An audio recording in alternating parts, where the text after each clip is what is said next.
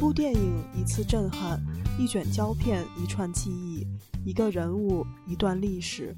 不只讲述一个故事，同时传递一种情感。欢迎收听第十讨论组，欢迎收听地球第十讨论组。如果地球来不能重新来过，不如和我们一起从电影来过。大家应该能听出来，今天我们的开场白是向连续十年对中国艺术电影和创作和市场表现进行观察的良心节目《第十方式致敬的。然后，同时欢迎我们的主播和嘉宾来给大家打个招呼。用不用放《运动员进行曲》？入个场，当当当当当当当！别闹！你你为什么不说你是谁？呃，大家好，大家好啊！我还是那个没皮没脸，每呃每个礼拜都会是吧？跟你们聊上一聊的海狸啊！啊，我不高兴，我决定不介绍我自己。好吧，我不介绍我自己。你是因为那个，你是对那个房间名称耿耿于怀吗？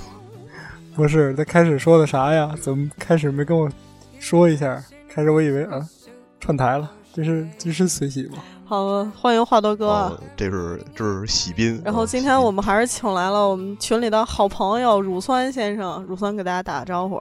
大家好，我是乳酸君。好吧，今天又是我们四个人啊，以后可能长期长此以往都会我们比较热闹的给大家做这期节目，啊，同时跟大家说一下，为什么我们今天要在开场的时候给大家做一下向第十方式的致敬呢？因为，嗯，最近我们国内的金酸梅奖，就是我们国内叫金扫帚啊的的入围名单已经出炉了，在本期的节目中呢，我们会给大家好好吐槽一下这些狗屎电影。嗯，大家知道，没错，我已经憋了好久了。大家知道，第十方式其实每年都会有一个，呃，在贺岁的时候的，呃，给大家吐槽烂片儿啊，盘点烂片儿的这么一个节目。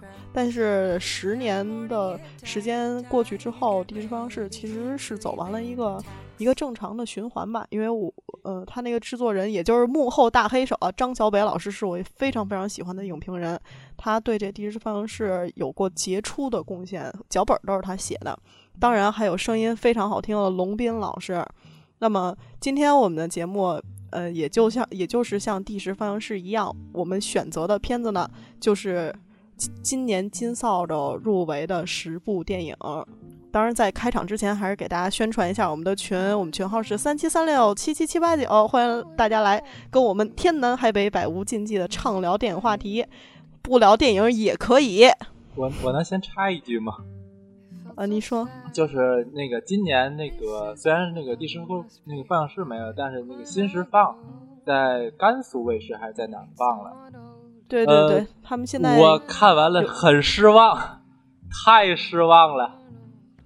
呃我都，我都，我对对他的那个审美评评价，我都无法无法理解，真的没法形容，反正就是很失望。因为，对，因为实放相对来说还是比较呃娱乐性的，但是电视放映室我觉得就相对来说比较学术。相对来讲，还是就是关雅迪新做的那个电影侃侃，他照搬了那个每周影评的那个年度回顾。跟那个鹦鹦鹉史航一块儿做的那个可以看一下，还有那个农民大话电影，就是那个你好二零一五也可以看一下，这两个还行。但是那个第十放映室的那个年度回顾，我真的觉得大家可以不用看了，他的审美情绪太奇怪了，而且他的那个旁白也发音也很奇怪。对，所以我们还是向老的第十放映室致敬一下。嗯。对，因为就是往年都是能够听一听或看一看，就是卢米老师声音，外加上是吧？张 张小北特别那个满满 满满对张小北特别像小黄人儿，你们不觉得吗？好了好了，不不不要调侃他，不要调侃老师，真烦人。嗯，咱们呃正式进入主题吧。首先给大家说一下今年。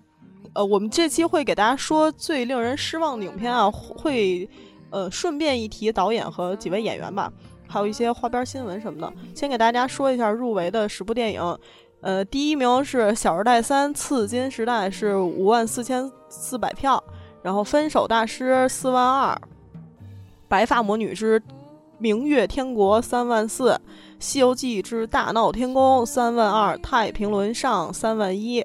匆匆那年》三万一千七百多票，呃，跟《太平轮》差不多，差不太多啊，可能差十几票。然后是《京城八十一号》三万票，呃，《一生一世》两万五，《冰封重生之门》两万四，《闺蜜》两万三。这就是今年入围的十部最令人失望的影片。嗯，首先给大家介绍一下金扫帚这个奖项。这金扫帚奖其实刚刚举办，这应该是第五届。这是由青年电影手册主办发起的华语电影史上首个为年度最差电影颁发奖项的这个呃，这是一嗯影评活动吧，算是应该应该也不是对，不是官方的啊。呃，嗯，好像是第第六届哦，那就是第六届了。呃，这个是由网友和独立影评人参与评选的。他是从电影的文本出发，以专业的立场、独立的身份，以批判电影和影响电影创造，呃为这个契机吧，然后要鞭策中国电影而设立的这个奖项。然后它的评选结果是由两轮投票产生的。第一轮投票由网络投票完成，也就是我们的大众评审啊，就是每人都有一票的权利。然后由网络投票产生出提名名单，第二轮再由专业的影评人士和那个电影从业者吧，再从提名名单中投票产生出各个奖项的归属。那么我们今天要说的十部电影，就是 其实随机也是参与投票的了。嗯，你们猜我投给谁了？要我，我肯定投给《小时代》。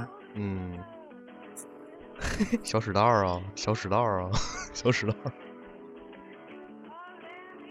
对，这顺便给大家说一下预测。不过我觉得没什么悬念。呃，我觉得应该是《小时代》预预测不是这么多奖项，应该是《小时代》无误了哈。不不过说实话，我个人觉得十部电影里面完成度最低的是那个《大闹天宫》。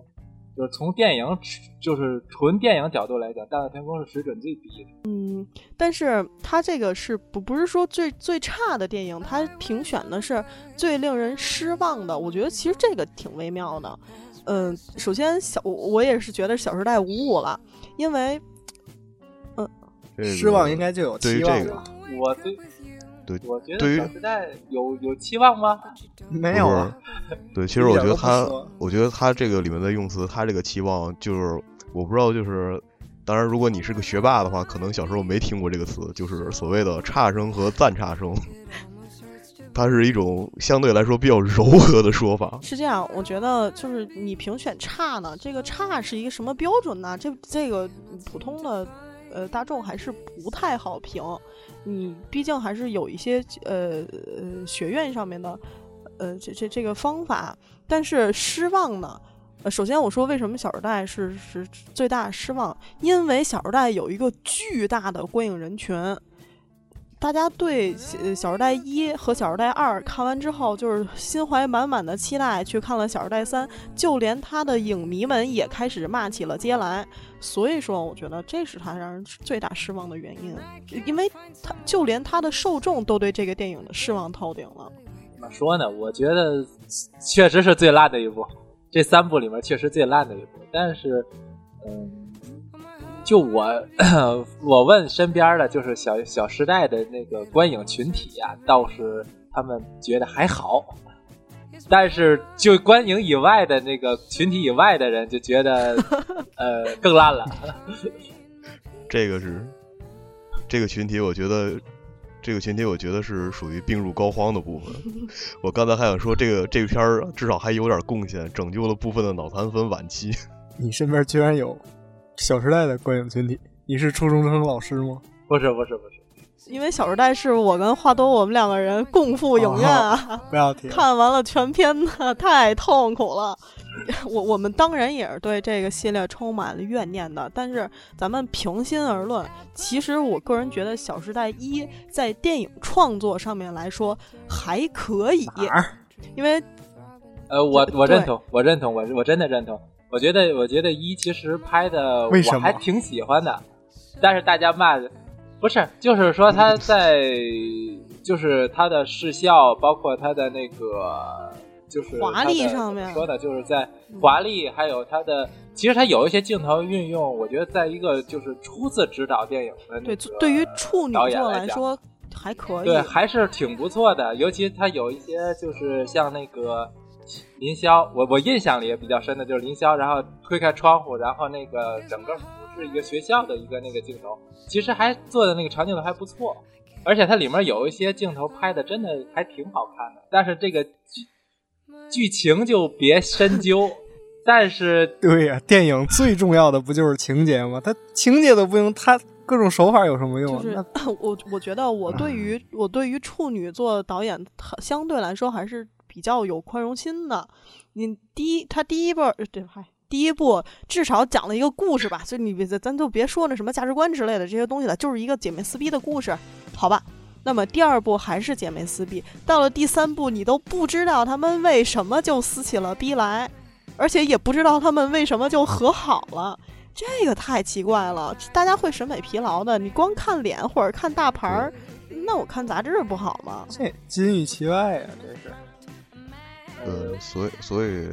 对，所以他在那个豆瓣上的评分就会是一个坡度嘛，从第一部，然后到第三部是呈一个梯形下降的走势，就是四分、三分、两分。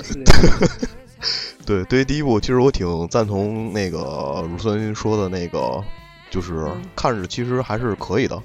这也不，我虽然不是说是一个那个小四支持者吧，但是客观上来讲，你可以把它看成一个校园。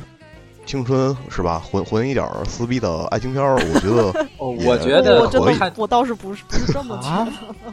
不是，我看第一部的时候，我感觉就是，其实他就是看的时候让我感觉就是特别像那个美国的《暮光之城》，虽然故事不一样，它的那个整体的画风质感，就是当然一个是偏暗，一个是偏那个白，就是用的那个那个滤镜就调色，一个是发青，一个发白，但是。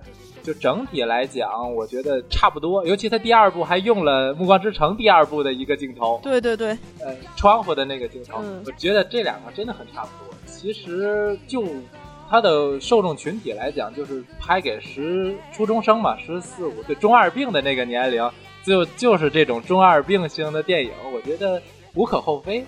就是他针对他的不同的同那个受众群，就是受众，然后拍不同的电影，我觉得还可以。对，所以就同类型里面，我觉得还行。所以我一直觉得郭敬明是一个非常非常聪明的商人，但是作为导演来说，他绝对是不成功的。咱咱们看作品，呃，当然票房这不代表什么啊，这这烂片会消失在茫茫无际的烂片海洋中的，《小时代》也会很快被人淡忘。我觉得这个暂时淡忘不了。这一个系列了，一个系列了。我是小时代，那批孩子会长大的。他造成了，他还有四部呢。对他造成了精神我是觉得这个片子里面他价值观有就有问题。他看完之后你觉得特别沮丧。我操！我不漂亮没钱我就没青春啊！我一点都不沮丧，我就想骂街。其实其实倒不是沮丧，我觉得他的价值观其实相对来讲，就是当时我记得第一部的时候是跟那个《中国合伙人》同一年放的。我觉得当时骂的时候，我觉得中中国合伙人虽然电影的完成度真的很高，从电影角度上来讲真的很好，但是他的价值观其实比《小时代》还要要。对对。但是大家很少对那个部电影做批评，大家都去批评郭敬明。我觉得他第三部拍成这样，跟他第一部跟第二部骂成这样有关系，就跟那个呃小刚同志的那个私人定制意思一样，大家。大家都骂，然后我就为了还账，然后我就为了骂你们这些豆瓣的这些这些装逼的这些观众，然后他就拍了一部这个这叫私人定制，专门骂这个豆瓣，很明显我都能看出来，但狠狠的恶意。但是但是事实上，它的效果是让他的观众们都失望了，让他受众们都失望了。是。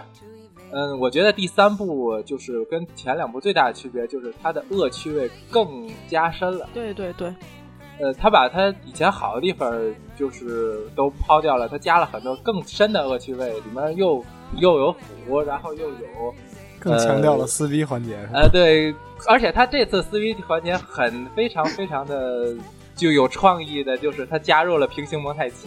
他两段，而且用那个就是这个恒隆，然后开的这个就已经进入天津了嘛，那个玫瑰一生只能买一次的那玫瑰，然后用那个作为武器，呃，拍出了挺有特点的那个东西。但我觉得这个真的是赤裸裸的炫耀，这个不是为了叙事而做的这些东西。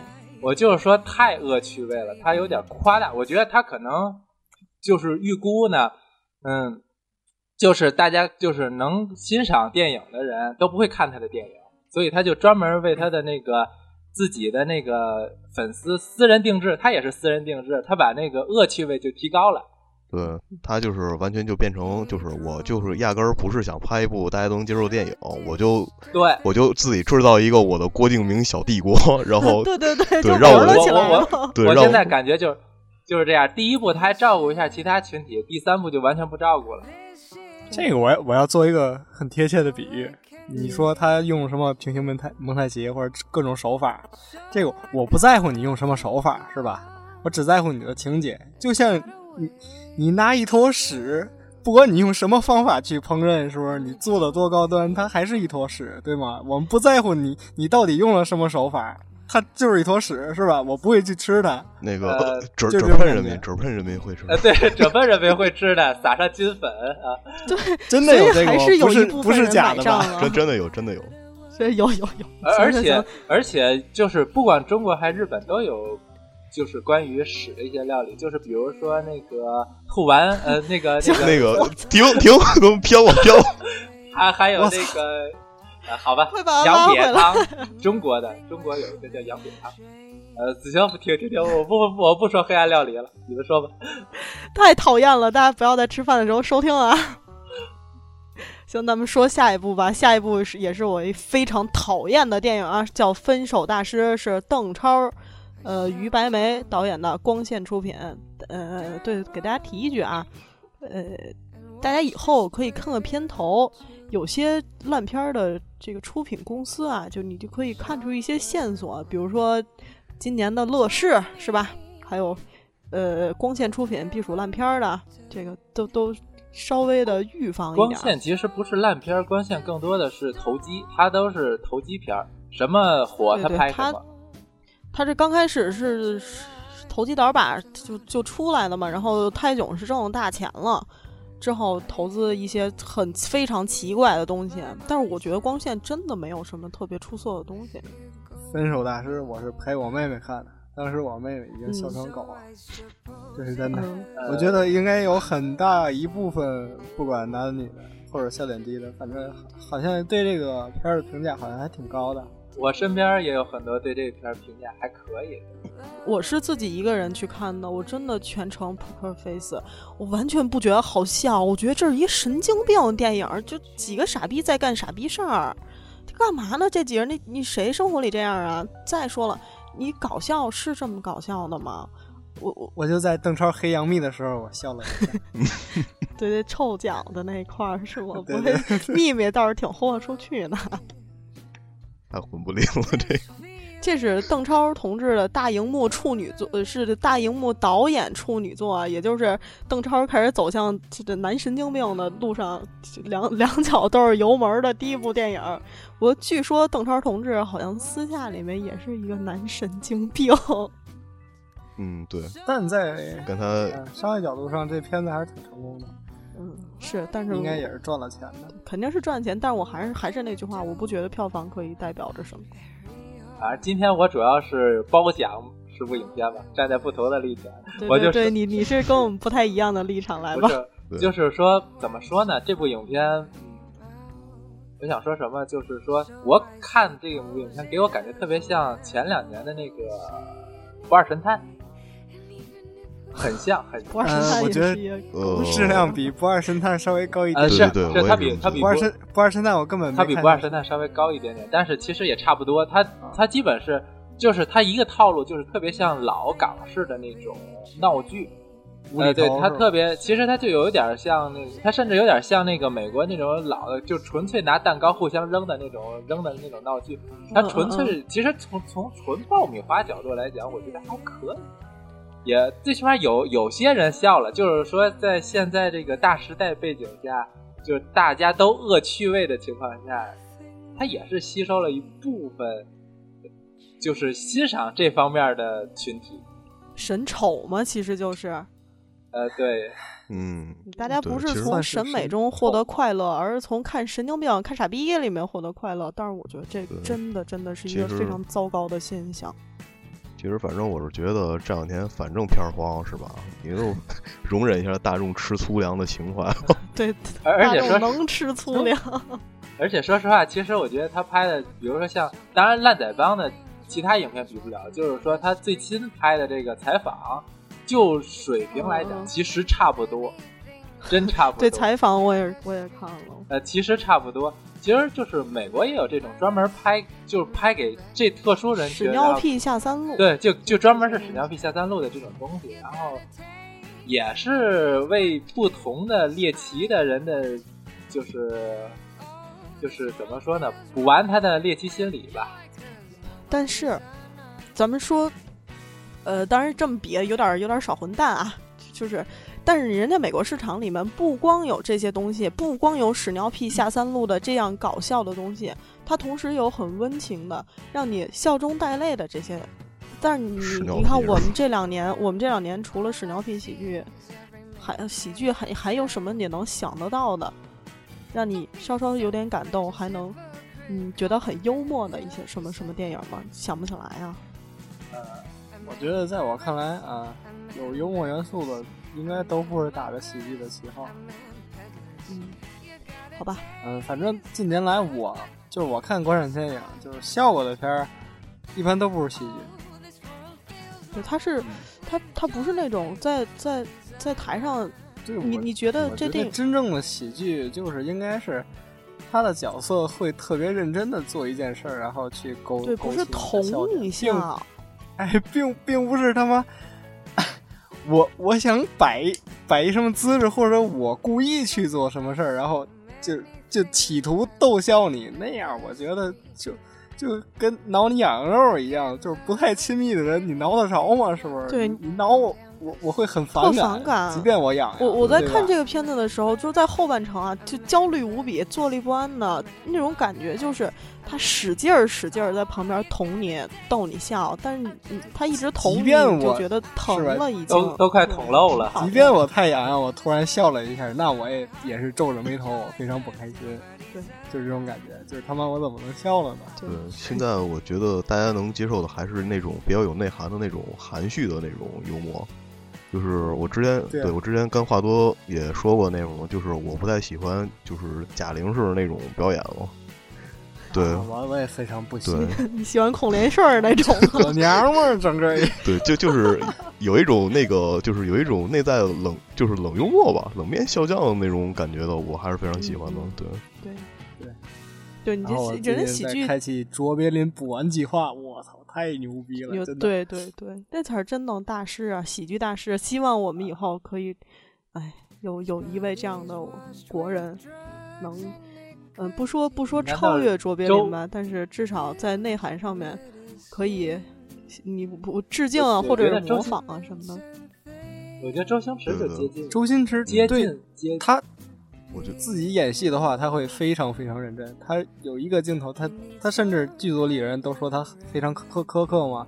他对天场暴君，对，即便是所有人看来都可以了，他还是觉得不够好。我还是觉得再演一遍，演到就是达到他想要的那种程度。然后在我们看来就是非常，即便剧本就是不怎么样，但是看他表演的表演的话，你也会觉得就还不错。嗯，我是说我们大陆啊，大陆自主生产的。嗯，行了，咱们接下来是太平轮上。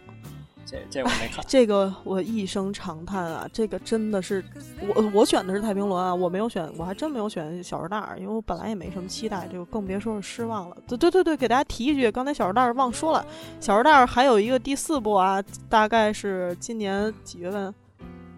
哎，我估计一时半时上不了。好吧，恭喜他，恭喜他，也恭喜大家。好，咱们接下来说《太平轮》。《太平轮上》这个电影让真的是让我失望极了。我嗯，大家知道太平轮是当时打的是中国的泰坦尼克的这个旗号去做这部电影，而且其实蔡康永他也写过一本书叫《我家的泰坦尼克》。这本书就是就是他们家的那个大船的故事嘛，但是整个电影里面，包括就是从表演啊和叙事上，整个上面来看，你就觉得这个片子被严重的兑水了。他拍成分上下两集拍，就是为了骗你的钱，或者是他为了收回他的成本而制作成了上下集。其实这个电影如果有一个剧本医生，就是把它的片长稍微的减一减，就可能可能。做成单部的话会会比较长吧，至少在两个半小时之上啊，我觉得，毕竟是一史诗大片嘛。但是，嗯，没办法啊，吴宇森在拍这个电影的时候，其实，嗯，病当时他病已经很严重了，好像是癌症吧。据说他在片场的时候就已经是就跟人交流都有点困难了。你看这电影的时候，你不觉得他是吴宇森？你一白鸽呢？那那不是吴宇森，那就是一白鸽，就为了表现吴宇森的这个白鸽狂热爱好者的特点而放出来，表示他是吴宇森，像一个标志一样。对对对，但其实，在看整个片的时候，会感觉到吴宇森被严重的架空了，被他的编剧、他的副导，然后把这个片子弄得支离破碎。我非常非常失望。其实我看预告片的时候，我还挺期待，我说哦，众星云集啊，金城武有这有那，然后。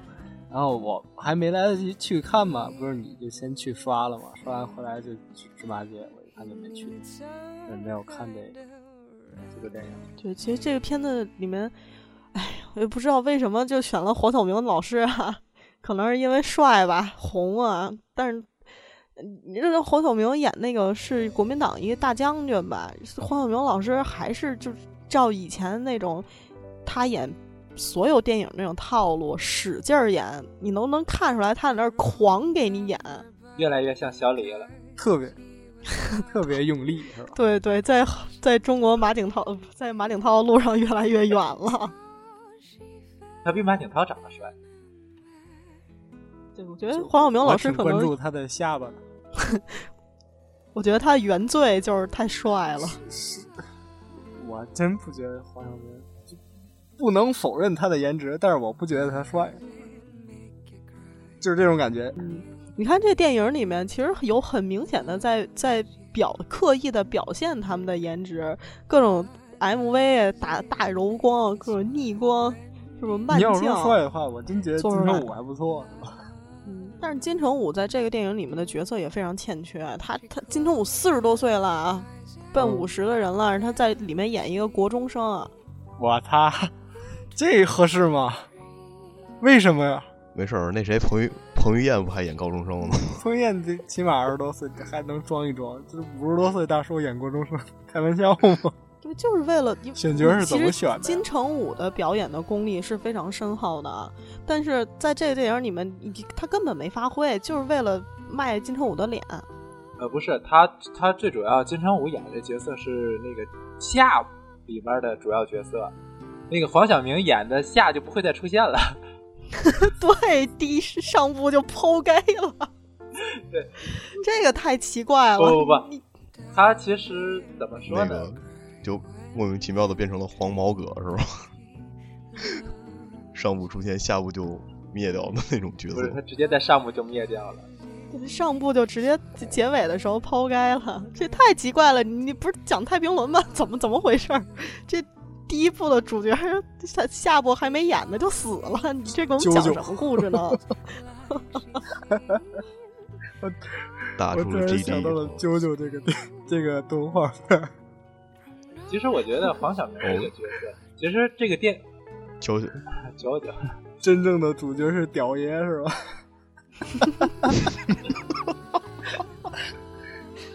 嗯，乳酸，你说不是？我说这部电影其实如果要是剪辑的话，我觉得整整一段黄晓明的这这个带戏，就是整个这篇幅其实可以精简，然后精简，然后到后面传上，然后作为那个佟大为那角色回忆，其实就作为这样剪，剪进一部就行了，然后基本就能进一部了。他没有必要这么大篇幅展现一个，其实就像泰坦尼克一样，也不可能他在上泰上船之前，然后拍一大段。泰坦尼克就拍了打牌。然后赢得那个怎么赢得船票，然后就上船了。你没有必要讲一大的讲一集，对，呃，这个就你把之 之前无关人等的生平通通讲过来。你是说这跟太平轮有什么关系？到最后才上船是吗？根本没上船，不是死了吗？没上船啊，就是讲船上船之前的事儿上。也就第一集就是感觉就是没上船，但是这部电影叫《太平轮》是吧？对。就是第一集就是人物谱，说白了就是一百零八好汉上山之前的。你不是第一部叫什么什么镇是不是？叫什么什么港，然后下部叫太平轮，这还比较贴题吗？不是，他如果想拍一个时代剧的话，那你就别叫太平轮。他原本他原本不叫太平轮，这个跟那个有关系，有那个跟那个出品方有关系。他原本叫什么乱世浮生，这还挺正常的嘛。呃，对，但是。出品方会觉得叫太平轮这个比较有宣传角度，然后可以说是中国泰坦尼克，它有宣传的方向，尤其是蔡康蔡康永，呃，蔡康永他们家的事儿，所以就是更有宣传的这个余地嘛，所以就起了这个名字。但是观影意向来讲，就是为了看船去的，你第一集不给我不给我放船，这什么意思？不，他放了，他他放了，他放了，他放了，他放了，加了。几分钟的下集预告，下集预告直接把，然后下集预告把下集整个都剧透完了。对，所以很很很无语。我对这个电影其实我觉得拍的还可以，但是我就觉得从宣发角度上太太坑了，太坑了，太为了钱什么都能干呀！这吴宇森，我估计他现在这个情况，而且太平轮是他一个。一巨大的心愿嘛，结果弄成现在这个样子，我估计，哎，挺惨的。其实，其实如果还是应该会，我觉得会伤心。应该。其实，如果要是他把这些再重新电，就是导演剪辑，如果他有能力的话，导演剪辑一下的话，也许这片子还很好。因为我觉得看底子还行，虽然它有一些镜头，其实效果做的不是特别好。但是整体来讲，剧情还可以，就是兑水也严重。其实你要是说那个《饥饿游戏三》，它拆成两部之后，你看上也兑水严重。这个没得比啊！这我觉得这你不能拿一青少年电影跟一史诗去比呀。是，但是那还是好莱坞片，这还是国国产片。嗯，就是希望舞蹈有精力可以出导演剪辑版嘛，就像那个。雷格利·斯科特一样，总是出导演剪辑版，然后震惊世界。而且，就是那个这个像那个这叫嘛？那个呃，前一阵儿那个那个重新三 D 化的那个叫《一代宗师》。呃，《一代宗师》他重新编了一下，还有那个《一步之遥》在柏林上的时候又重新剪辑了一下，据说都不错。因为这两部我都没看。一步之遥在在。那个电柏林电影节上面的那个这个版本特别牛逼，是吗？对对对，希望我们赶紧可以看到。所以这这两本这两个这两个版本我都还没看，因为网上还没有片源。所以就是说，我觉得如果导演有能力的话，最好还是出导演剪辑版。所以我们这个片子我觉得还有救，希望他身体健康吧。我们接下来下一部下一部我没看，是《匆匆那年》，这最近是刚刚上映的。嗯，这是一青少年文学作品改编的。嗯，呃，原来原原著是一小说，作者是所谓的美女作家九叶回，由张一白导演。给大家提一句，张一白这个人，张一白之前我们做节目的时候也提到过，他的前作是《越来越好之春晚》，对，还是一生一世的制作人。一会儿我们就要说到一生一世，好，你们可以开始吐槽《匆匆那年》了。我没看 这个名字，我想骂街，越来越好之春晚。赤温春什么？匆匆那年，据说是什么？文村是是是个青 青青春，是个青春时代剧吧？里面好多什么穿插着时代回忆的这些东西，对对，卖情怀的，太卖情怀了，我觉得奇怪的，太奇怪了。对他那个里面，就上来就《还珠格格》是吧？不是我我我《还珠格格》倒差着，我就觉得《灌篮高手》实在是卖的。呃，对对对，而且他用了两次，我没记错。对，就是那个什么嘛，就是安西教练和那个，哎，不是，这他真的出来一个像安西一样的胖子，是吧？然后跟他们说你们是最强的，然后他们就变身三井寿了。哎呀，就爆格。呃，这这这一段，其实我个人从那个恶趣味上来讲，我还蛮喜欢这一段的。还包括其实其实其实包括后面那一段，就是那个就是那个陈赫演的那角色，他老婆然后跟着行长出来，让他们一块去打那个行长用的那灌篮高手曲子。其实从恶趣味角度来讲，我还蛮喜欢这个点子的。嗯，对，我总觉得其实我觉得他这个这个他这个就是他这个他桥段很容易就是调调动起那个哦，那我先说，嗯就是我觉得他这个用这个其实怎么说呢？我觉得也是一种小聪明吧，就是说耍小机灵的一种手段。耍鸡贼，但是我就是因为毕竟是《灌篮高手》，也算是一个年代符号吧。我我觉得他在这里用的有小惊喜，应该说是。但为什么我总觉得这个桥段总总好像是在哪儿见过呢？就是特别眼熟，就觉得啊，又是这个桥段这。在《致青春》之后，这种卖情怀的电影，就像像狗尿台一样，纷纷的就就啊制作了出来嘛。所以我我个人今年还有其实同桌的对对嗯对对，还有同桌的像同桌一松老师的像啊，同桌的你一样，就是 这这个桥段，就是一起长大以后脱了衣服也不干点啥。其实《一生一世也》也也是这种爱情怀，《一生一世》也是爱情怀。对对对，就是有一个是青春，一个是爱情嘛。所以我我我其实很讨厌这种，就是拿什么所谓的情怀。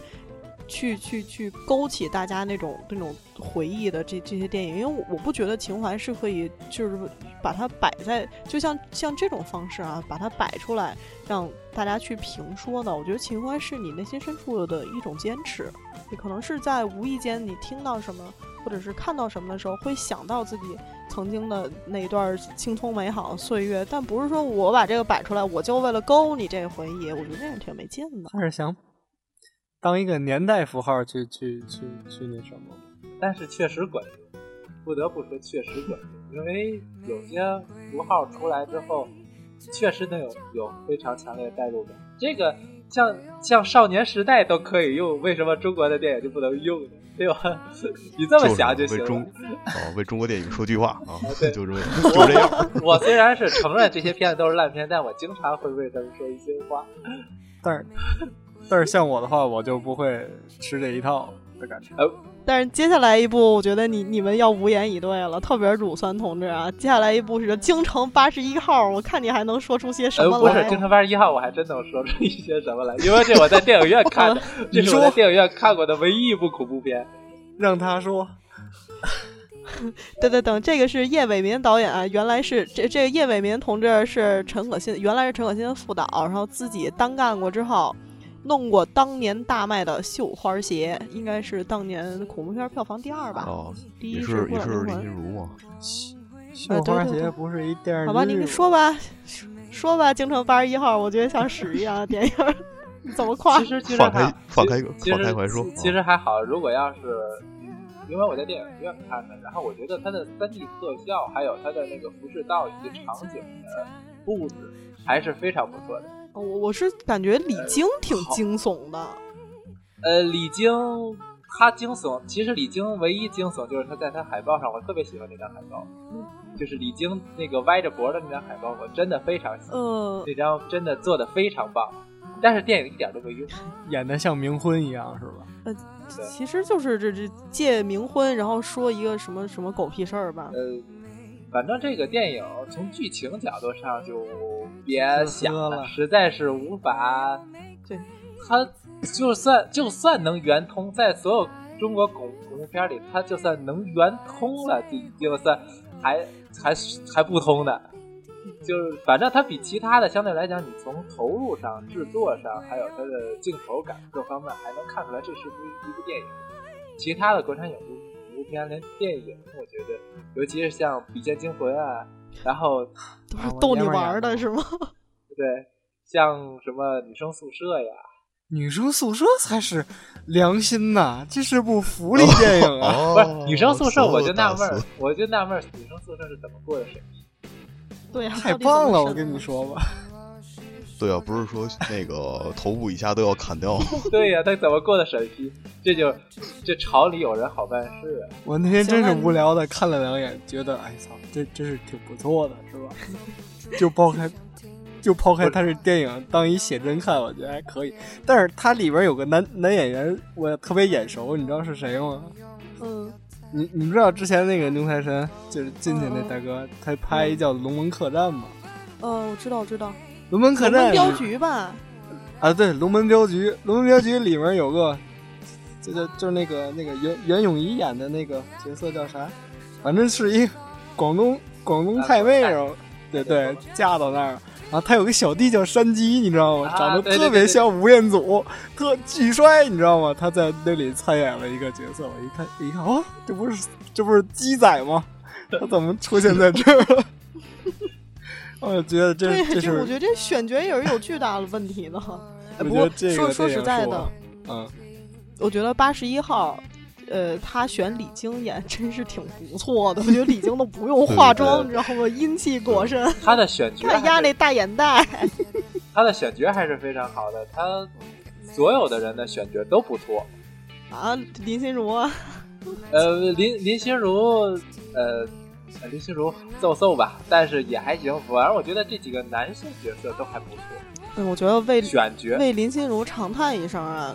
这当时紫薇格格，你我现在遍天下南北，你看现在跟他一块儿演演《还珠格格》的这两位，人小燕子现在著名大导演了，也非常成功。然后呃，那个范冰冰现在已经成为女神了啊！然后我们的这国际巨星后感后感国际章是吗？对啊，你像这我们紫薇格格就 演的这些东西，他还不如王艳呢。王艳最起码还嫁入豪门了。对呀，他好像跟跟谁也没好了吧？他混的挺不济的，是吧？嗯，这是人家私事啊，这就不提了。接下来。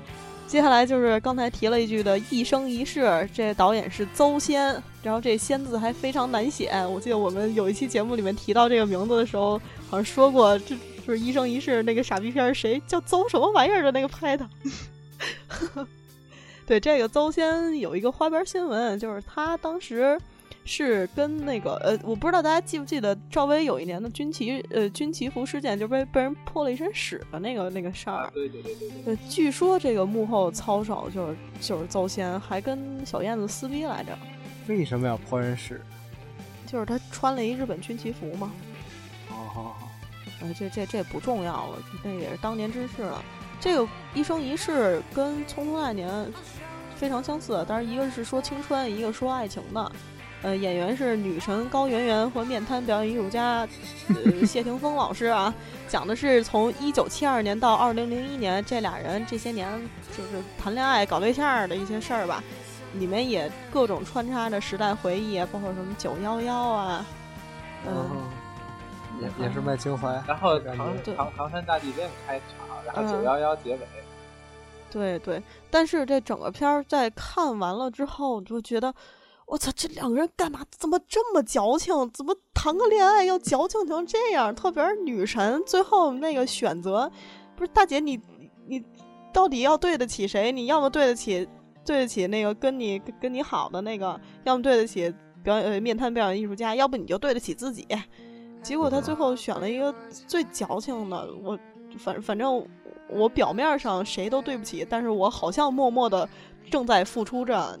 我太讨厌了，而且最后这个谢霆锋老师是死于九幺幺啊！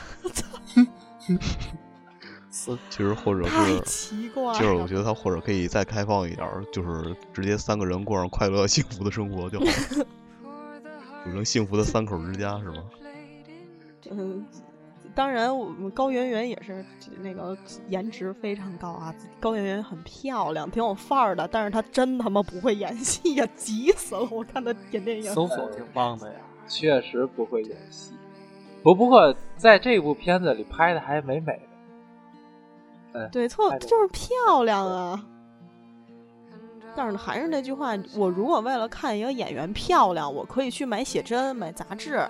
你你你有没有觉得高圆圆在这电影里面，她站在那儿就挺挺美，一风景画，一大 MV，但是真的不能张口说话，一张口说话你就一秒出戏。为啥呀？嗯，觉得哎呀，你这高圆圆，她跟她跟黄晓明很相似，也是那使劲儿，特使劲儿跟那儿演，但是她其实不是那个那个。那种风格的，我觉得高圆圆还是有点那种北京大妞的那种感觉。她在这里也演一个北京大妞啊，长得好看。台词什么的都不重要了，看脸就好了。应该说是高圆圆那嘛，她就是每次在说台词的时候，她没有那种就是能能把台词跟她的语气结合起来的那种感觉。对对对对对对，我对我我觉得她，我觉得她应该，对，我觉得她应该去，应该应该去找一个专业人士训练一下，高效果肯定会比现在好。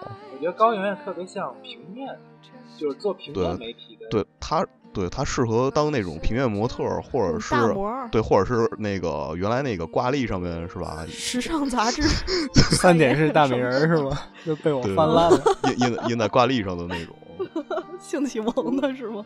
哎呀操！不过这个片子整体来讲，我看完了就是觉得狗血，狗血再狗血。抛弃狗血的话，其实这片子你要真是带入，你要能接受它的狗血情节的话，这个片子。其实也还好，也能看，但是这个狗血确实有有点有点过，有点让人难以接受。但是整嗯整体来讲，我觉得整体这个片子反正就是卖他两个颜值，这两个人颜值拍的还挺好看。这片子就算反正不攻不过吧。就从我这儿，可是谢霆锋也非常奇怪呀。就觉得他们俩演对手戏的时候，你你你就有一种脑补场面是台下两个助手拿着台词板，拿着提词板，俩人对着念。对对然后谢霆锋这俩人确实是，我觉得不管演什么戏，我都想，哎，这不花无缺吗？谢谢霆锋跟黄晓明也一样，他就是那种耍酷的，劲儿掉下不去。呃，对，就是演过一个最高冷的角色以后，是吧？开始讨厌，不行了，就演什么角色都脱离不开了。对对对，黄晓明就是杨过是吧？神雕大侠就一直那个屌脸，然后以后再看什么，不不不不，都是在印上。我觉得他最主要是演 演完《上海滩》之后，那个许文强那个模仿许文强的那个那个那个劲儿，一直就下不去。那个那个劲儿消不下去，消不下去，劲大了是吧？对。可是，那那谢霆锋是因为什么呢？这这也也演了不少电影了，好多种角色呢。可是谢霆锋我觉得他演的比较就是脱离，就是相对来讲脱离他本身的这种耍帅的气质的是那《十月围城》，还可以。嗯，《十月围城》确实还可以，但呃，我我我觉得是那什么，我觉得是那个警察故事，就是那个哦，他演大反派那个是吧？他跟成龙合作的那部。呃，演呃，对对，呃，不是他。那个一起打吴彦祖的那个吗？嗨，我我觉得他那个气质挺讨厌的，就是有点特别装逼范。还行吧，就是反正是，就是他本身，我挺讨厌男的这样。他本身也是富二代嘛，他就有一种富二代的气质，这肯定是 肯定是有的。他本身他自己本身就是，这就没办法了。这本色出演是吗？面瘫表演艺术家，好吧？哎，对我我有一句不是我有一句话，我刚才一直想说，但是我一直。我就看这点，我也想想，就是包括这些烂片儿，好多烂片儿，它的这个歌还都挺好听的。你看这这个一生一世也是，然后这匆匆那年也是。你你知道为什么吗？还有那个小时代三，其实也是时间煮雨，也挺好听。你你知道为什么吗？因为他。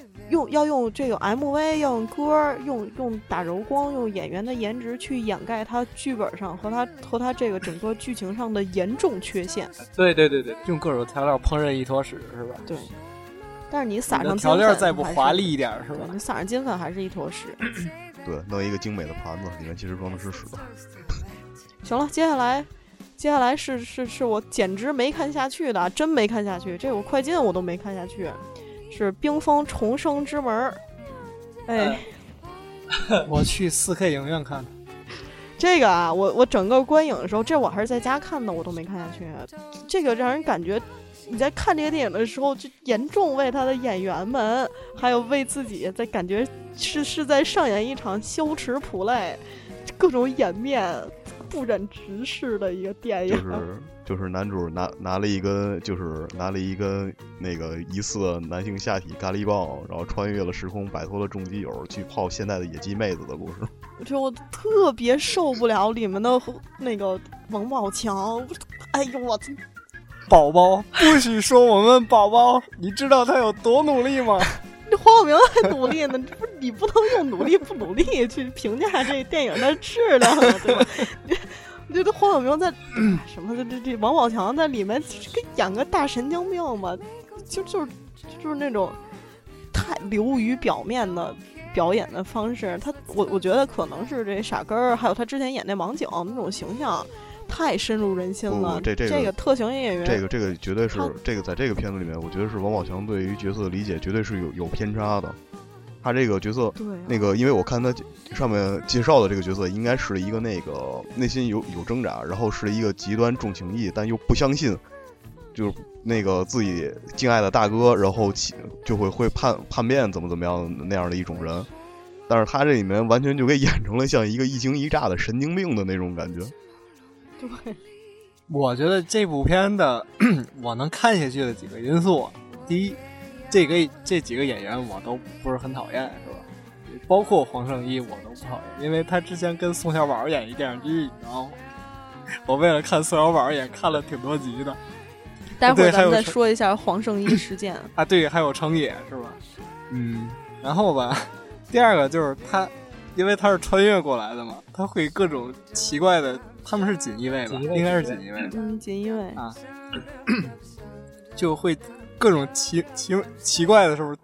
什么奇门遁甲，有时候各种奇怪的方法，是不是？就整容，自己整容，然后骨骼惊奇的能缩骨啊之类的，我就感觉哈，还挺新鲜。我觉得看这个就是还能看出点新鲜玩意儿来，所以我就接着看下去了。然后看到最后，嗯，完了。其实我还挺期待第二部的，你知道吗？还他妈有第二部呢，这电影我不不，好像不只有第二部，好像不止，好像这个电影预计拍三部。哎，我我操，上中下的是吗？预计啊，预计，但是他最后怎么拍就不知道了。是说那个好像一五年底要上第二部吧？好像是我看好像是一一五年十二月，好像要上第二部。哎，哇，还还是不是这。这部电影我的感觉就是怎么说呢？如果要抛去剧情，就是说其实它的武打设计还是可以的。就是我我我我个人还挺推崇，就是说一个是酒吧那一段的对打，一个是最后大桥的那一段对打。其实我个人倒觉得，就是王宝强那角色总总能想起那个美国队长嘛。其实我倒觉得，就是这个电影的，就是就第一部的那武打设计要比那个美国队长一的武打设计要好很多。单单单单纯的动作设计上来，剧情就没法说了。这个片子，反正这十部，我觉得如果不看剧情的话，其实都有优点，但是一看剧情就完蛋了。但是是吧？你你你作为一个穿越的电影，我我们首先来说，就就就有感觉穿越是一个非常狗血的东西啊。但是。你你可以用穿越去去另外一个方法，你说借古讽今啊什么的，就你说这明朝锦衣卫穿越过来之后就开心的过上了现代的生活，就变成三个大神经病。哎，我四个，呃，就变成四个大神经病，真是觉得一场羞耻不累。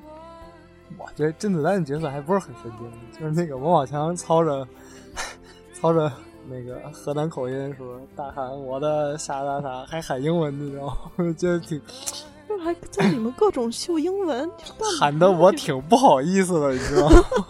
对，就是而且而且就是那阵看的那个他跟甄子丹合作的那个叫什么来着？那个片子，哦，一个人的武林吧，还是叫什么？啊，对，看完那个之后，脑袋老在重复回放那句话：“功夫是杀人技。”然后怎怎么怎么样？我一个人，但是。我觉得黄王宝强近年来演的挺好的一个就是那个《哈喽树先生》。哦，对对，我也很喜欢那个，那个特别本色，而且我觉得就是宝宝演的特别出彩。对，好吧，怎么没人响应我呢？你没看过是吗？不，那个那个片子值值得值得看一下，对，我觉得我觉得有很大的讽刺意味的那个片子。我觉得王宝强演的最失败的是小丑，那个电影叫什么来着？我忘了。我也没，是演一演一个小丑，跟小丑一模一样的一个角色。呃，我他是演一变态杀对对对对对对对对，和那个这叫叫盲探啊，不是不是盲探，盲探是刘德华，那个叫哦，他和张家辉演的，不是和那个不是张家辉，是那叫刘青云。哎，啊对对对，叫神探吧？想想。叫啥来着？我也我也想不起来。想想想不起来，这就不重要了，这不重要。呃，这最后一步了，咱们嗯，最后说一下，我觉得还可以的吧，就是闺蜜。嗯，闺蜜是黄真真导演，这是一个女性主义者导演，就就是本人也是一个一个强烈的女性主义者。之前拍过《女人大话》，然后《六楼后座》《倾城之泪》和《被偷走的那五年》，大家比较熟悉，应该就是《被偷走的那五年》。哦，又死而且这个，拜拜。而且这个女导演，这个女导演她是，她还真是，她还真是科班出身的，她是那个纽约电影学院毕业的，而且是一高材生呢。但是我觉得她可能在这个女权主义的路上开始有点找不着自己那个范儿了。嗯，闺蜜这个电影整个光感看上去其实非常像《小时代》，但是为什么我觉得还可以呢？就是首先这个闺蜜里面三位演员，我还我觉得都还可以，因为薛凯琪、陈意涵和杨子姗，但是杨子姗这这另另再另说啊。呃，几个男的我很喜欢余文乐，特别是余文乐，我觉得余文乐在这个电影里面有点那个《志明与春娇》那种感觉，而且，嗯，闺蜜人家就拍了一部，把姐妹撕逼整个事儿都都说完了，呃，但是她比较割裂，他他感动的是感动的地方。然后狗血的是狗血的地方，就是非非常分裂。那狗血真是太他妈狗血了。我我我只看完了前一部分。我我接你这话，闺蜜也要马上拍二，她还有下一次的撕逼，所以你别这么说这么早。闺蜜二撕逼再起是吧？呃，我我我其实这部片子，我相对来讲，我倒觉得《小时代》比这部好看。我觉得撕的比这部激烈。撕出了心意，撕出了水平。哎，对，撕出了，撕出了创意。呃，我就说，毕竟前两部撕的有经验了，尤其第三部撕的得心应手。第三部还撕出了平行蒙太奇，我觉得真的挺有、挺、挺、挺、挺有创意的。怎怎么说呢？这一部作品，我就觉得其实它太。普通了，而且他想展现，而且这黄真真在里面还自己出出出现了，就是他演那个导演，他自己演那个导演，对对对，然后演导演，我我看不明白他想展示什么，但是确实是很女权，但是又不是特别女权，就是这个东西怪怪的，就看着。对，这这不是女权啊，这是一女的主义，就是据史航老师的话是是，所以我就说看着有点女权，但是又不那么女权，就是我的感觉，就是所以我不太想知，我我不太知道他想拍什么，不像《小时代》，《小时代》我能明白，他就是拍给他的那个受众群体，而这个他想拍什么呢？对你没你看完之后没明白他他传递的到底是一个什么价值呢？你要说是女权，那么你姐妹几个不靠男人，我们就独立生活。但是这这姐几个撕逼，不是也因为男人吗？而且期间那个薛凯琪到底睡没睡那吴建豪啊，也没说。其实其里面还是有就就是相对来说女性去依附男性的一个一个成分在里面，所以它它很奇怪。包括我，我刚才不是说那个狗血的地方，就是简直太狗血了。呃，太太狗血了，他他他比我觉得比一生一世还狗血。对，就是不是杨子姗差点被强奸，然后拿烟灰缸开了人家脑袋，就以为人死了。然后他首先的反应是给他姐妹打电话，而不是报警。您都快被强奸了，你操！你给你姐妹打电话有个屁用啊！而且一上来我就觉得，一上来就是他们跳楼的那个情节，就是，然后他掉下去，掉在那个什么上，这个挂挂上实在是太太特别做作，我觉得那块儿特别做作。反正就是，对你说真摔死了，不就是神作了吗？开篇没怎么地的女主，哎，但是就是 从前面的做作之后，我觉得中期有一段还可以，就是薛凯琪他们几个在在演对手戏的时候，就就是陈意涵那一段，说那个陈意涵失恋，然后就拯救拯救失失失恋的那个儿儿童的那个情况，嗯嗯，不是，我觉得就是失恋是拍失恋有各种各样，这个这。一失恋就高位截瘫，这什么意思？还推轮椅？哎不，不过这一段拍的，如果你要是能接受这个设定的话，这一段拍的是我觉得这一段拍的比较好看。就是这段我承认，他你你能看得懂他想表达什么？那一段是就是。虽然说就就就是那个陈意涵演那那娘们儿也也是够可以的，至于吗，大姐？但是其实你明白，想办法治好你的。对，但是你能明白她是有姐妹情深的在里面。而且治好治好的那个手段就是卸妆，他他想展示你那个女人的妆是最重要的吗？嗯，这个反正就是设定怪怪，但是这一段拍的倒还行，这一段拍还行，比起头尾我觉得有点儿有点太矫情，有点太乱。对，但是有点着急。但是期间那个余文乐的那个，呃对对对，这里面还有钟汉良啊，钟汉良是我特别讨厌的一个演员，我觉得做作无比，我简直烦死什么何以笙箫默这个狗屁电视剧了。呃，我没看。这个余文乐同志，就是刚才不是提了一句，他哎，真是有点当年那个《志明与春娇》，就《志明与春娇》啊，不是那《春娇与志明》那个那一版的。那种香港仔呢香港男生的那种感觉，就是嗯，默默的，然后还有点木讷，还有点小聪明的，去就是去去嗯，对陈意涵疗伤，对对对对，那个小姑娘，嗯，一直陪伴她，我觉得这一段挺棒的，特别浪漫。但是到后一一直转到后面，开始开始因为男人撕逼和最后那个狗血反转了，就开始哎呀操！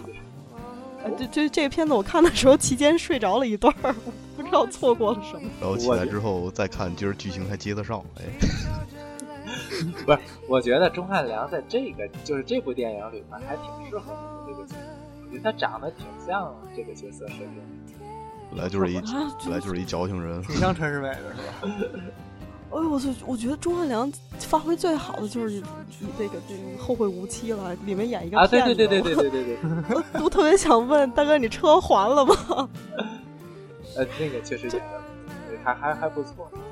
呃，这但是这部他在这里面演渣男，你还是还是那种就就就嗯面无表情的，然后恨不得脸上写着我是一个渣男，你们看我，我是一个渣男，就这样。就不招人恨，一看就不是真的渣，是吧？不，我就也不是不招人恨，就是特别讨厌，不是做作。成功了，他这个角色本身就让人讨厌。对，本来就是让你反感的嘛。可是你不是讨厌这个角色，你是你是讨厌这个人的表演，讨厌这个演，讨厌这个演员呀，不像容嬷嬷一样，是不是？这就恨到心里去。这就是对，这就是对人不对事儿。哎，行了，这是十部片子，咱们说完了。我我还想说一句，就是说这个确实是比《小时代》啊，我觉得好的地方就是确实是这女演员要比《小时代》好看。我倒觉得这三个女演员真的比《小时代》的那四个女演员要好看很多。嗯，其实我挺喜欢薛凯琪的，还有对，还有陈意涵。其实陈意涵在薛凯琪差着，我喜欢那个杨子姗跟那个陈意涵。嗯。当年看那个什么，当年看那个《奋斗》里面，就是感觉陈意涵就是一露脸啊，还是挺还是挺惊艳的，我觉得是。对他，他他就是楚楚可怜的那种感觉，大眼，嗯嗯，欧式大眼皮儿。行了，差不多了，咱这时长也差不多一个多小时了，估计这期又要严重超时啊，各位。嗯，最后，呃，其实可以给大家提一句，哦，对，咱们刚才有一个事儿没说，就是黄圣依事件。呃，算了，这个咱们下期资讯的时候再说吧。嗯，最后可以给大家说一个关于金扫帚的花边新闻啊，就是最近在网上不是他他不是入围是那个网络投票吗？有一个最让人失望女演员的刷票事件。对对对对，就是网络平台发现他那个男演员投票也就九千多人，然后女演员竟然达到了三百万，然后是对，因为某些候选人就是怕得奖嘛，然后就雇了一大帮水军去刷票去。然后针对这件事儿，这这个呃，这个奖项的发起人就是程程青松老师啊。这个程青松，呃，在发表了一个公开的声明，说金扫帚奖自第一届以来，立足于公平、公正、公开原则，为该奖项得以顺利进行提供良好的基础。但是近日有这网友反映，金扫帚奖可能被恶意刷票，经查，呃，人家人家就认这件事儿了，是被刷票了。于是他们发了一个声明，说金扫帚奖不允许任何暗箱操作以及恶意刷票的行为存在。这种刷票保全自己的行为极其恶劣，严重影响了评选活动的公正公平。为维护评选活动的公正性，金扫帚奖会坚决对这种行为说不。呃，这这个女演员的投票已经作废了啊。嗯，有三个，好像是风行，还有网易，还有哪个？好像是三个，作废了三个。对他好像是。呃，刷那个叫叫叫什么刘亦菲吧，就刷给人刷的嗯，给人刷的特别高。我猜是景甜吧，我觉得他有这资本。是人背后有黑社会呢，是吗？京城四美嘛，是吧？景甜哪儿美啊？这真是看不出来。不知道，反正有人喜欢就行。烂烂泥扶不上墙那种感觉，演演什么？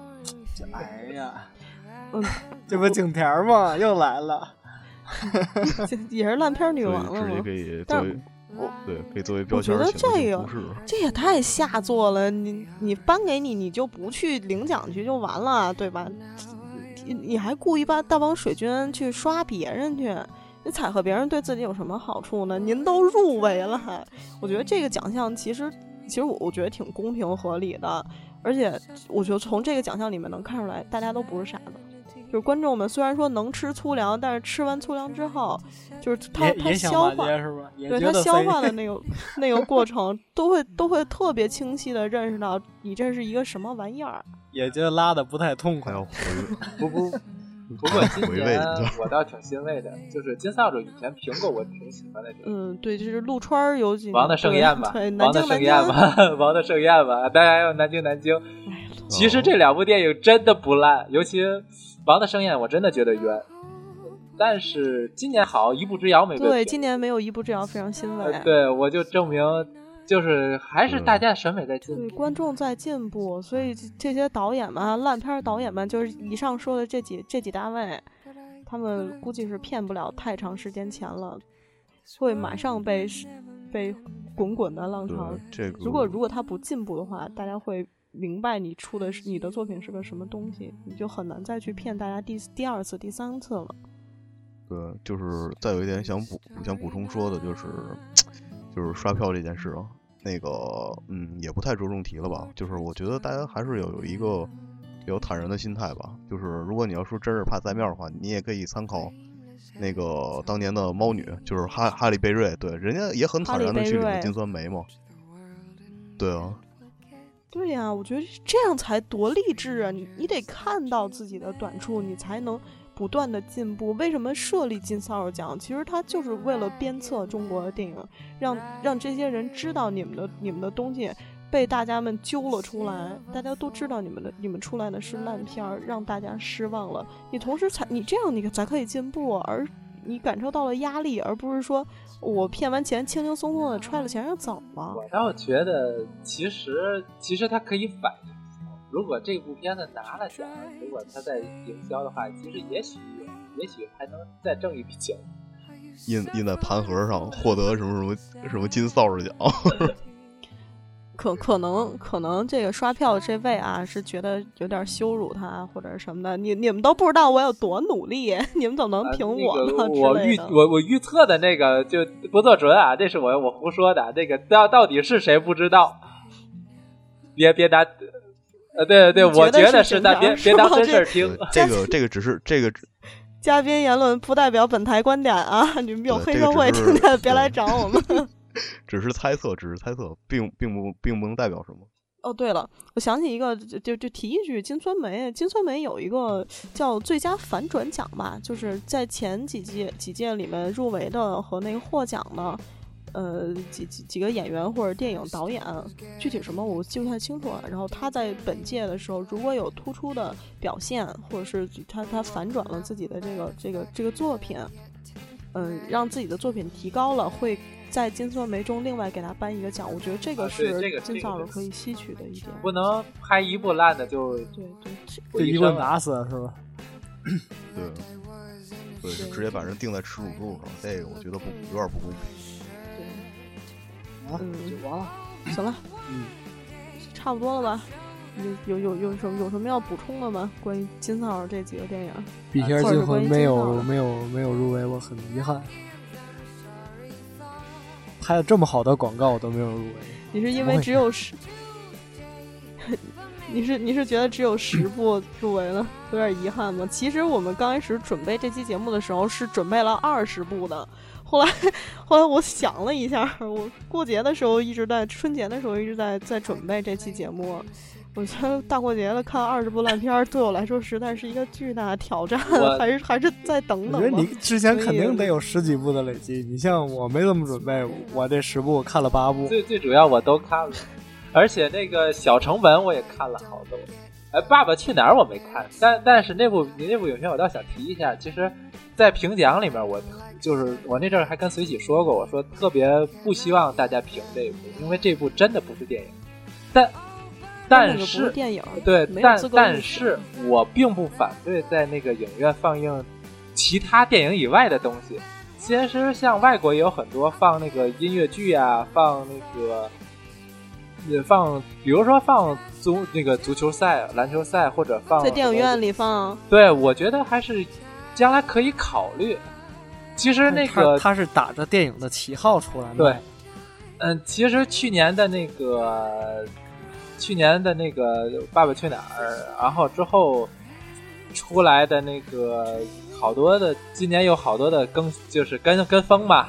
然后那个《奔跑吧兄弟》，还有二《爸爸二》，怎么说呢？我觉得如果要有人看，看放也无所谓，但是就广电可以考虑另外再批一个类型。综艺综艺节目就别叫 电影，就别叫电影。他拿的审批是是纪录片啊，纪录片。但真正的那个综艺电影的纪录片做的是我就是我，那个是综艺综，那个是纪录片，那个是真正的纪录片。这还是骗，这还是骗钱。这个还是综艺节目，呃，也不能叫骗钱。其实有很多人愿意在电影院看一遍综艺节目，其实也无可厚非。其实要是让我如果有机会的话去。电影院看一看世界杯决赛的话，我也会花钱看。不是，那那你那你是是得这样，我我我提前告诉你啊，我们今儿放世界杯决赛啊，你们买票来看，这看着爽。德国赢了 是吧？尤其如果要再做成三 D IMAX 买买定离手，是不是？我们这开这电影院直接开牌了。好，我觉得这个我完全可以接受。但你要说我在电影院里放一电影，这是一电影啊。结果我花花钱买票进去之后，看了一个大综艺节目，我我会觉得非常上当。你是你是不是逗我？是吧拿我当傻逼，分不清什么是电影是不？对，因为首先电影 在我心里面是一个非常神圣的一个一个东西，是是一件艺术。对，嗯，好吧。其实《爸爸去哪儿》未必烂，但是它不是电影。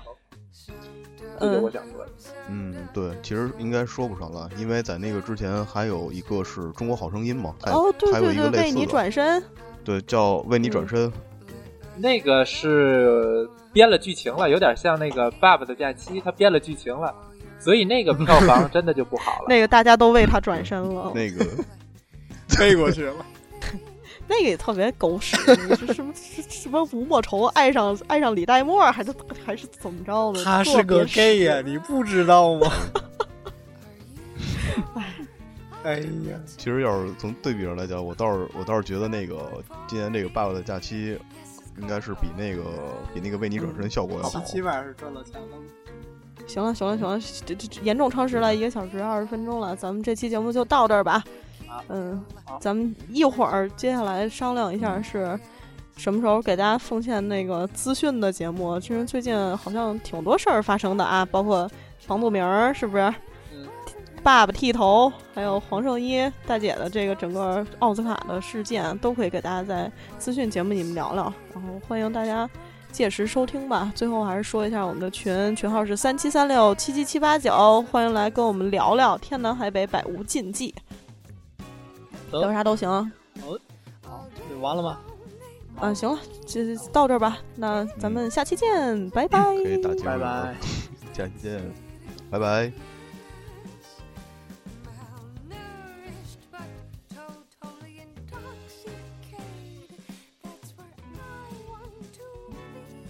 对不起大家，我们中间出现了一个播放事故，就是随戏脚本看串行了，给大家少说了两部电影，所以最后这一段是给是我们补录的，在后面扯淡的过程中发现了没两部电影没说，对不起，完全是狡辩。分明是你想直接跳过这两部，直接去说金城武。这两部确实有点太糟心了啊！这是第三名和第四名，我们犹豫了一下，这确实不能把这这两部放过去啊，所以还是给补补这一段给大家听一下我们怎么说。这是第三名《白发魔女》，嗯，这是由梁羽生先生的原作改编的，香港导演张之亮同志。呃，拍出来的这个张志亮同志之前是一文艺片导演，他的前作有也是一精神病电影啊，《肩上蝶》这个我我是愣没看懂，愣没看懂的一电影。还有《墨攻》，不过我觉得《墨攻》还可以。还有《中国最后一个太监》，这个我觉得都还行。怎么就就就拍起了《白发魔女》这奇怪的东西？这也是我在电影院自己一个人看的。非常可怕！我迟到了大概十分钟左右吧，就已经看到了这冰冰岩和和黄教主两个人两个人抱在一起转圈圈，我简直要疯了。深情对视。嗯，这个电影，我觉得这个张之亮同志他到底有没有看过原作，就去就去拍这个电影了，都很让人怀疑。肯定没看过梁羽生版的原著，因为完全不是这样。看了一地摊文学 是吗？怎么说呢？它原版里面的人物要比这个多了很多，嗯，但是这里面的人物都是原版的人物，这倒是真的。讲我，我现在都想不起来他讲一什么事儿了，怎么怎么的，他们俩就就纵身一跃了。纵身一跃是因为那个金金独义，然后奔着那个。就是那个练习上，然后让他陪一块死嘛。哦，我想起来，纵身一跃之后，他们俩双双飞向了宇宙。这片子上映的时候，金那个三 F 三。这片子刚上映的时候是那个诺兰那个《星际穿越》上映不久吧？觉得这是他们俩。他们俩串通好了，要要致敬一下吗？大哥，为什么飞向宇宙啊？我还真我真没看，我还真没看出来，我还真没看出来星川哪里致致意致敬白发魔女？不不不不是白发魔女致敬星川啊？不是，我觉得这个更多的是致敬的是那个《卧虎藏龙》，我觉得它整体的拍摄风格特别像《卧虎藏卧虎藏龙》，是吗？特别特别像。然后最后《卧虎藏龙》不也是崖下纵身一跃吗？最后一个那哦，那那也没人人也没飞向宇宙啊。对我倒是觉得感觉不是特别像。你要说是，如果说是最后纵身一跃的结果是致敬的话，我觉得还解释得通。但是就是整体怎么说呢？《卧虎藏龙》那个片子给你看完之后，感觉是很干净的，就是很清，对很对很很清新，并不像这个片子给你看完之后就是完全是绞住的那种。这是另一场羞耻 play，我觉得不是。他这个电影最大的问题是，他有他有拍的好的地方，就是他铺垫的地方都拍的特别好，但是该甩包袱的时候就甩出一坨屎，然后就继续铺垫，然后再该甩波包袱的时候再甩出一坨屎。他把所有的甩一坨大屎，他把所有的铺垫都都都用糟烂了，最后该甩的出来的包袱，结果真的。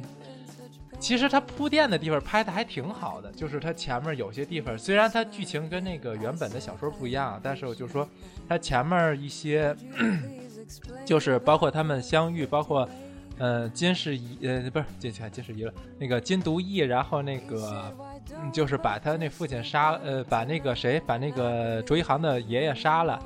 然后那个他的铺垫，包括那什么，其实他有些铺垫还可以，但是就是解他想最后想抖的这个包袱，我知道他想抖在哪儿，但是抖的那个稀烂，他的问题是在最后，就是他铺垫没有问题，就是他最后最后该抖包袱的时候都是问题。我觉得这最大的问题其实是导演太重视这两个演员的演了，而且是确实找了两个长得太漂亮但是不会演戏的同志。对他这个梁羽生。他这个拍的就是有点有点像那什么了，就是专门我就是为了拍他的大屏庙，然后做做两段 MV，然后拼接在一起的那种感觉。然后，而且里面的谈恋爱也也非常奇怪，然后这冰冰的大烟熏妆，各种大美瞳，一会儿一会儿戴一会儿不戴，就非常奇怪。其实我觉得《白发魔女》类似这种片子啊，在中国来说，我觉得它也快要走完一个市场循环了。从应该是从画皮不是不是开始吧？从从更之前的开始，我觉得其实就是从卧虎卧虎藏龙，然后那个就是得奥斯卡之后拍了一大批的这种片子。我觉得应该是从那嘛，从标准来说，我觉得是从英雄，从英雄对，从就是英雄，其实就是从英雄。但其实英雄你要从现在的角度来看，也不是这么糟。就是把之后拍的这些烂片加一块看，英雄是前列的，还可以。对，他是他是他最起码在英在英雄还是站在前列线上，对对对，还站在前列。英雄没有什么魔幻主义英雄还是挺不错的。另外的一个一一个形式，白发魔女和画皮，还有什么之前那个非常令人发指的叫白狐什么狗屁玩意儿的那些东西，就是就是画皮画壁，呃，啊，还有这个四大四大名四四大名捕，画壁也是良心好吗？其实 不是，其实画壁还可，其实他他想拍的东西，就是他想拍一些佛教的东西，还可以。但是这个东西，挺良心的。第一是你引在故事线上引的太深了，第二是你故事讲的不好，所以就显得它这主题就没有什么意义。其实它本身讲了一个满佛教故事的一个主题。那你说白发魔女想讲一什么故事啊？他，我我都我我完全回忆不起来，他说是什么事儿了。白发魔女讲的其实是小说里也有，就是那个呃，就是官兵然后攻那个月那那明月寨，呃，然后小说里是那个铁铁珊瑚，然后这里也有那个那个那个女你这里也有那个角色，就是他的副手铁珊瑚。其实小说里是一个很重要的角色，是那个月月明科的，就是将来的那个天山七剑的祖师。的喜欢的人，然后就死在了那个金金毒义手里。当当时这个小说是这个情节，然后这这个就是纯粹胡改了，就是把里面把所有的情节都改了一一通，然后大大拼接的，就就留下了一个一个明月寨，然后俩人谈恋爱。呃，对，他他月下打了一炮吧。然后慕容冲倒是也是根据。原著也是一个由坏变好的一个人，但是这里他跟也跟这也不一点儿也不一样。反正他就是他倒是人物设计倒是按照那个小说里的人物来的，但是就是完全不是一个人。对，这个就跟那个什么，自己写的，就跟那什么 套了一这就跟那什么挺像，跟那个原来徐克那年拍的那个《七剑下天山》啊，对对对，他他也是就是。包括像杨云聪啊，他们那些就是就是对，其实年龄和那嘛的都都是不那嘛的。杨云聪不是七剑，杨云聪是五剑，七剑是后面林卫峰开始打头。对，但是他他是那什么嘛？他是那个徐克在拍的时候就把直接编进七剑里面了吗？呃，对，而且七剑不都是那个就是月明科的徒弟，还有白发魔女的徒弟占了俩。对。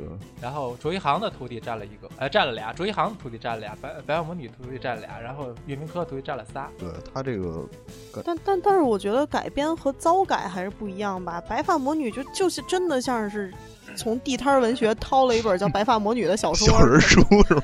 哎，这是这不是这不是梁羽生写的了？就就拍他了，一本胡编的小人书是吗？对你也不能这么糟改呀！不是，我觉得其实他金独义的那身份改成了那个金国皇子。其实我倒觉得这个电影到哪儿结比较好呢？到那个金独义，然后就是碰到了他那个他哥哥，就是那个皇太极，让皇太极把他又打发回去，然后他心里郁闷，然后郁闷，然后就结果我觉得到这儿就完了，更好，然后其他人都死了。其他人都死了，然后就就他，然后郁郁的，然后守着这个空城。我觉得到这个结局还有点意境。那最后，呃，我不知道为什么要拍，还往后拍。这样他就是把最后做的有点像那个原来黑泽明那个乱，最后那个那那种感觉吗？哦啊，对啊，还，就是得得得，他他就是得打急了呗。对，其实像那个得成全，其实像成全他俩呀。就是要要如果像跟那个 三那个卢三军那个说的那么改的话，确实感觉这个片子就很有深度了。但是你怎么能你怎么能卖盐呢？还是还是那个不是？而而且小说里面最后情节，他们俩没有在一起，就是两个人孤独的，就是最后的结局是那个这个谁，呃，就是白发魔女在南那天山南峰，然后孤独终老，然后那个。卓一航守着为他那个，就是为了治他白发的那个幽檀奇花，就天山雪莲，然后守了六十年，最后也没守出来。哎呀，在七剑里面。行了，你还 你丫整个给剧透完了。我说的是小说情节，跟电影毛关系没有。你要说这个电影有一毛钱关系，算算我白说。这是小说的情节。不是，我就说你把小说剧透完了。其实还是那嘛吧，就是如果真的想看《白发魔女》的话，也可以去看看那个老版的那个，那个是那个那个编剧是那谁嘛？是倪匡倪大叔是吧？对，嗯，这个编剧上面也写着是梁羽生，不，梁羽生已经去世了，编剧肯定没有。但是，但是他他这怎么挂的编剧的名呢？可能就是原著吧，用的原著。少逛点二手书摊儿。行了，行行，接下来是接下来是一个非常重要的片子，也是去年贺岁一个狗屎电影，叫《西游记之大闹天宫》。郑宝瑞同志，哎，就是我们刚刚在闲聊的时候看到了一个令人发指的消息啊，是郑宝瑞同志又要拍《西游记》的系列了，这一部叫做《西游记之孙悟空三大白骨精》。把你把你。把你看吐了的电影是？我沉寂了这么久，我终于想说话了。这部电影实在是真的想骂街，真是觉得就花的最不值的票钱就是这个了。就是我和海狸千里迢迢去看 IMAX。对，这个我应该是我觉得是我最失望的一个，因为就是从知道要拍这个故事开始，一直挺期待的。对，不是，我觉得这是十部里边最烂的。真的是超级超级烂！如果要我评，这是最烂的大烂片。对呀，大闹天宫啊，这多好的本子呀！就是结果就弄了一个，这是这跟大闹天宫，我觉得也没什么太大关系。你就是在天界打了一架。Monkey King，为什么要让甄甄子丹去演猴呢？哎呀，对我觉得换一个人演猴也一样。这个倒无所谓，其实我觉得谁演猴倒都无所谓，这就是化妆的问题。呃，换一个人演，其实也效果也不会上都非常可怕呀。这个这个台词就就在这摆着了，实在是。哦，你说阿尔帕西诺披上猴皮去演这个，我估计也就这意思。不是你，你哪怕把周星驰或者六小龄童再请来，人发指一样的糟烂。这个主要是台词太慢点飞什么的，师傅天上冷，对，师傅天上冷，您多穿点还有什么？然后拿，然后拿出个杨桃，然后给这个牛魔王说：“来吃个桃。”呃，就是实在吐槽点太多，就是他的台词太低龄化了。我真的看的时候想吐，因为我之前一晚喝多。特效咱们之前说过，就不说了。但是在这儿，呃，我们作为一个有责任的，有责任吧，是吧？咱们有责任有底线啊。一个野鸡电台想跟大家聊聊的是关于这个题材，就是《西游记》和中国的 superhero 的塑造的问题。其实我们之前在群里面聊过一次关于，呃，中国这个神话故事可以改编成一个巨大的类似 Marvel 宇宙系列的，呃，中国的 superhero 的。这这个这个电影系列电影，当时我们首先觉得《西游记》就是一个极好的题材，但是不知道为什么，就现在我们《西游记》虽然是《西游记》，其实不是一个极好的题材，《封神榜》才是。对，《哪吒传》是不是《李靖传》？对。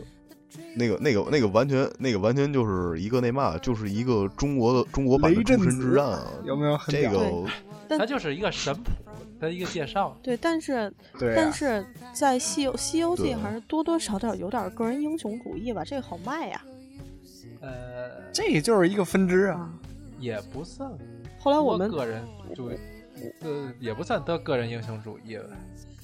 啊，我觉得唐玄奘超级是个大英雄啊！最后不还是得依靠组织，依靠集体啊，是吧？然后太灰了，太灰了。组组织给分配工作，然后好好干好，就是。然后最后，然后有问题找领导吧，是吧？对，对，就是因为官场官场众生相。我看过一本书，说这个唐玄奘，他那个玄奘啊，一开始啊，就是他不是金蝉子转世吗？本身也是挺牛逼的，虽然他是一凡人，但是也是各种光环庇佑，你知道吗？直到到了武装关，是吧？把那个那个人参果端了以后，然后这个这个真人大仙呀就不高兴了，就好像就把他这个就是这个化解危难这个这个功力或者这个光环给剥掉了，所以以后好就是就是越走越难这种感觉。他这不是得历劫吗？所以就是也不是，我觉得整体来讲，发现后面孙悟空整体来讲要比前面要弱。我觉得对，就是就基基本已经打不过了。我觉得其实猪八戒最牛逼，就是不愿意理你们。我一个天神下凡，我就跟你们这群嗯这群凡人，是不是你这个这个猴子成精，还有你这个流沙河里面的怪物，我跟你们根本不是一路人，我赶紧把这事儿完了，我就回你要这去当么说的话，官去了。那个谁，你要这么说的话，其实沙僧也挺也挺那什么的呀，毕竟人也是卷帘大将啊，是吧？这跟天蓬元帅也不是一个级别的吧？也也属于是天神，也属于天神啊！你说嗯再不济也不是是天神啊！孙悟空也是天神的，再不济也是个弼马温的。他是有点惨这不是。后来当的官吗？对，不，我我我想说的是，就是为什么我们有这么好的题材，结果现在做出来的东西就是就是这副屎样子。我觉得大这个这个这个《西游记》太让人失望了。我之前节目我们说过一次，就是像这种名著题材的东西，它其实应该起到一个一个让大家对它的原著感产生兴趣的一个一一一个作用。我相信很多现在孩子们都是没有看过我们四大名著的。拍个《山海经》也是好。但是都看过，但是都看过那版电视剧啊、年年暑寒暑假都放。每年但是他师傅又电视剧拍的还是还是比较浅薄吧。嗯，拍的浅，但是基本靠谱。包括那个动画片儿那个《西游记》，我还看了，呃西游就是那个白龙马平平朝西那哦个。那个其实也不挺错其实也不错对，就是对给儿童看来讲，基本上跟原著差不了多少，就是更引浅。引起他兴趣，对对对对让他深入的去了但是解。对对但是我觉得看了这个电影之后，你就觉得这这不是《西游记》，这是什么狗东西？这就像一个改编网游，但又没改好嗯啊，他还真不如《斗战神》的那个剧本做得好。对你，斗战神还还是不错的。对斗战神的剧本做的真的不错。拍个什么《悟空传》呀什么的，都呃，都特别牛对剧。那个斗斗战神就是《悟空传》的那作者做的剧本，整个把那整个《西游记》黑化，就完全做黑暗处理。对，对他是开始不有一种风格他就是不是有那个 CG 吗？就是那个呃，太上老君啊哦，练练孙悟空那点儿，对。嚯，操，就觉得超级牛哦，逼。对，我就觉得那个、那个、那个，如果做做成一个那个，就是类似于片头，然后把故事再展开的话，哇，简直太棒了！这就对，要不你可以另辟蹊径，就如如是《大话西游》这样的。嗯，对，还还有但是这个给大家做个预告，就是之前也说过《李献计》《历险记》的导演，呃，年轻优秀飞行员的作品叫《坏未来》的大电影化，它应该也是讲一个《西游记》故事的，这个是我们非常期待的一个电影。到时候拭目以待吧，这片子。我非常非常非常期待。行了，差不多了，又又二十分钟了，咱们这个补录的一小段儿，真对不起大家啊，就就就给大家聊到这儿吧。就是大家有什么没说痛快的，嗯，或者是我们说有什么有问题的地方，加我们的群，对，进群聊。行了，就就补到这儿吧，大家继续听后面的节目吧。哎，当然我这期要这点儿要插在哪儿？算了算了，不重要，就这样吧，拜拜，拜拜嗯，再见。就这么随意的结束了，拜拜。拜拜。